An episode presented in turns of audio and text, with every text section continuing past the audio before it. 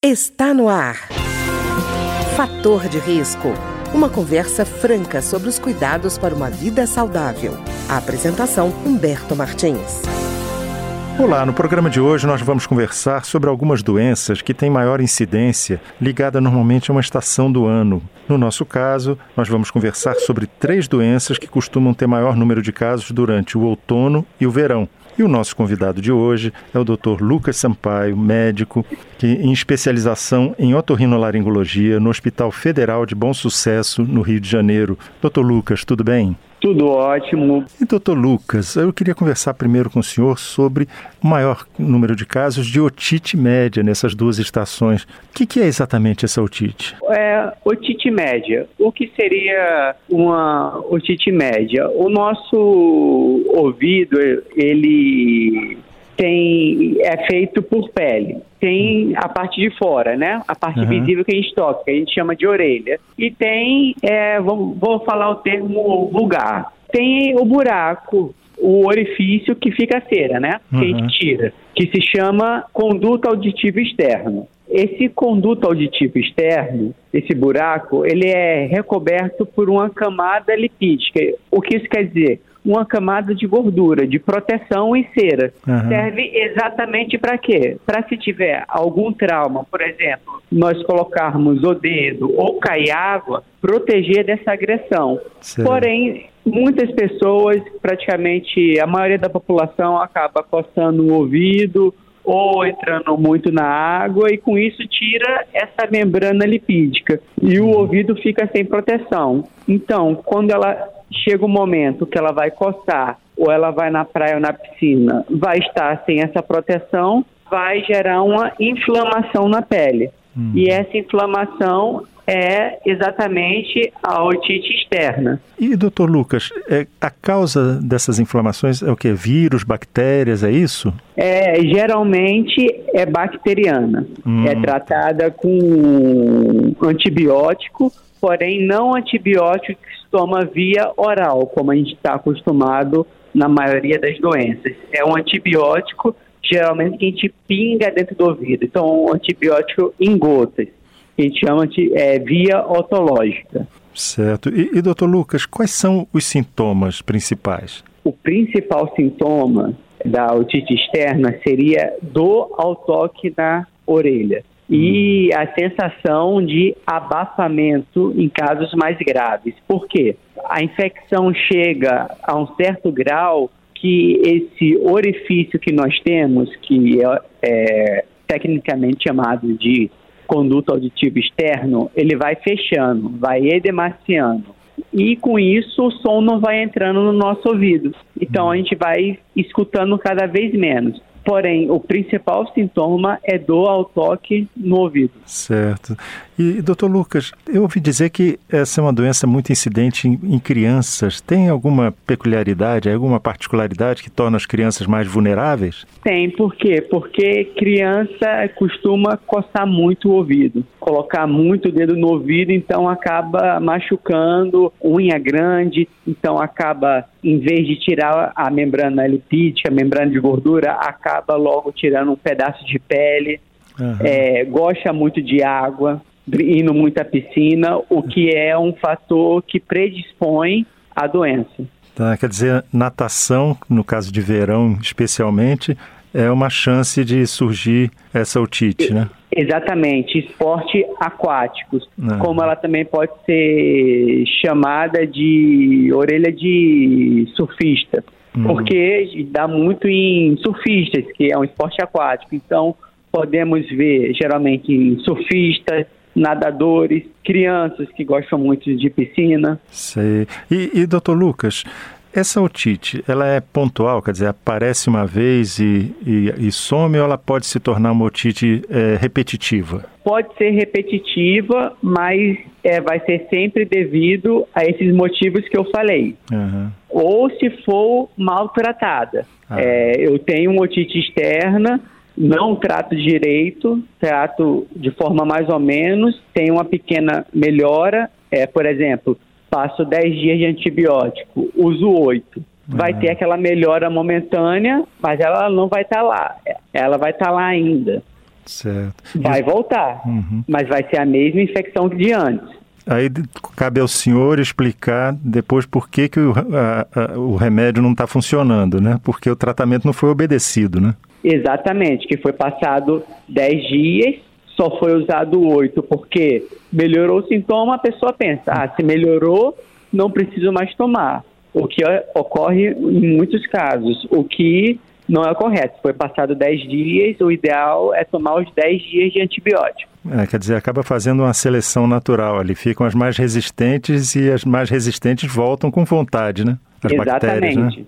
E existem os casos que a gente toma os 10 dias, cura, a gente vai de novo na pratica algum esporte aquático ou coça muito o ouvido ou usa aqueles fones de ouvido intra-auricular. Uhum e gera uma nova otite certo. externa. Uhum. E, e, doutor Lucas, existe alguma, assim, porque às vezes a, a vacinação para um tipo de doença ajuda a prevenir outra, né? Tem alguma vacinação que, no caso, possa ajudar a reduzir o risco de otite média? Para otite média, sim. Otite externa, não. Porque a otite média já é, tem outro mecanismo fisiopatológico. Ela é decorrente, na maioria das vezes, de uma complicação de algum resfriado, de alguma sinusite, hum. diferente da otite externa, que é devido a algum trauma no conduto auditivo externo. Certo. E, doutor Lucas, eu queria, mudando de assunto, falar sobre sinusite que também é. é uma doença que aparece com maior número de casos no outono e no verão. O que, que é exatamente a sinusite? Vamos lá, é, sinusite. É, sinusite, por muito tempo foi falado de sinusite, porém, ultimamente, vimos que o termo mais certo se chama rinocinusite. Vou te explicar por quê. Temos o, o nosso rosto, correto? Certo. E o nosso rosto é feito de osso. Você pode tocar no rosto e ele é duro, tem osso. E todos esses ossos, eles são ocos. Uhum. Eles não são maciços. Uhum. Então, oco, ele é para ser preenchido de ar. Certo. E cada osso desse tem que ter, falando vulgarmente, um buraco, uhum. que tecnicamente é chamado de ósseo. Para se tiver alguma secreção lá dentro, essa secreção ser drenada para a nossa fossa nasal, que é o nosso nariz, e a gente assoa e sai a secreção. Por algum motivo, às vezes a gente não tem esse ósseo ou ele é muito reduzido e a secreção é acumulada lá dentro. E todo tipo de secreção que fica parada no nosso corpo infecciona. E aí gera a sinusite. Então, por que rinocinusite? Porque ela começa primeiro no nariz. A bactéria, ela entra pelo nariz e depois vai para o nosso seio paranasal. O seio paranasal é o quê? É essa cavidade oca do nosso osso. Certo. E, e doutor Lucas, quais são os sintomas mais comuns? Então, os principais sintomas é uma pressão facial ao baixar a cabeça, principalmente, cefaleia, um resfriado que começa com a secreção hialina, isto quer dizer, uma secreção clara, que com o tempo vai ficando amarelada, esverdeada, uma dor de cabeça, esses são os principais sintomas da sinusite. Tosse. Hum, tá. E, e doutor Lucas, a sinusite, ela pode se tornar crônica ou ela só é aguda? Quer dizer, aparece um caso e some?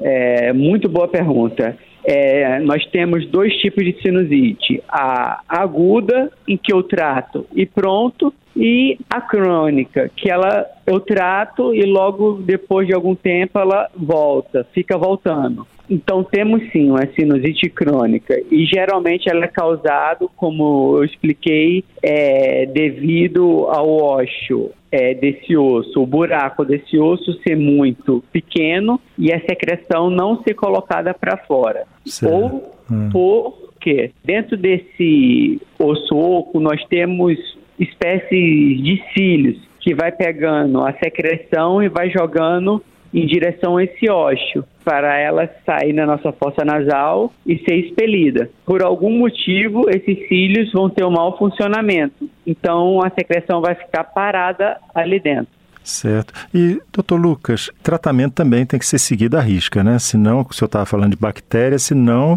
corre o risco de voltar, né? Exatamente. E nesse caso de sinusite, as complicações são muito sérias e pode chegar, levar até o óbito. O tratamento consiste no uso de um antibiótico diferente da otite externa, que é em gota, como eu falei, que a gente iria pingar no ouvido. Uhum. O antibiótico é oral, muito importante a, lav a lavagem nasal com soro fisiológico e o uso de corticoides nasais, sprays nasais. Certo. E, doutor Lucas, eu queria falar sobre a terceira doença, que é a rinite alérgica. O que, que é a rinite alérgica? Como é que ela aparece? Quais são os sintomas principais? Então, rinite alérgica, como o próprio nome já diz, alérgica. É um tipo de alergia que ocorre no nariz. Aqui no Brasil, ela é causada principalmente 90% dos casos devido ao ácaros, hum. poeira. Então, geralmente, pessoas que têm contato com aqueles edredons em veludo, hum. tapete, é qualquer coisa que junte poeira. Isso que vai desencadear a rinite. Já pessoas que moram na Europa, é, a principal causa geradora da rinite é o pólen. Então, como você pode ver, dependendo da onde a pessoa está residindo, ela vai ter um fator desencadeante. Certo, doutor Lucas, eu fiquei impressionado, assim, eu vi é, que existe um cálculo, uma estimativa, na verdade, de que entre 10 e 25% das pessoas sofrem de algum tipo de rinite alérgica. Se esses números forem verdadeiros, é um bocado de gente. Exatamente. E ainda para gravar é genético, passa de pai para filho. Então, se os pais são alérgicos, tem uma grande chance de ser um, ter um filho alérgico também. E o, é, já me adiantando antes de você falar, a maioria das doenças, o tratamento ele é a base de remédio, né? Como conversamos. Certo. É, uhum. é, especificamente as outras duas doenças é antibiótico. Essa também tem remédio, porém o principal forma de tratamento é evitar o fator desencadeante, que uhum. é o, no caso do Brasil, o ácaro, que está na poeira. Pois é, e que é um inimigo praticamente invisível para a gente, né? Exatamente. Então, por exemplo, é, vamos limpar a casa em vez de usar aspirador de pó, vassoura, tentar passar primeiro um pano molhado na casa para não fazer aquele pó hum. que está no chão ir para o ar e fazer ele dispersar. Quer dizer, senão a prevenção vira o fator desencadeante, né? Exatamente. Então, é muito importante na rinite alérgica a população ter noção que o, o principal forma de tratamento é evitar o fator desencadeante que pode ser poeira ou, em algumas pessoas, cheiros muito fortes, que pode ser perfumes, perfume muito forte pode desencadear também.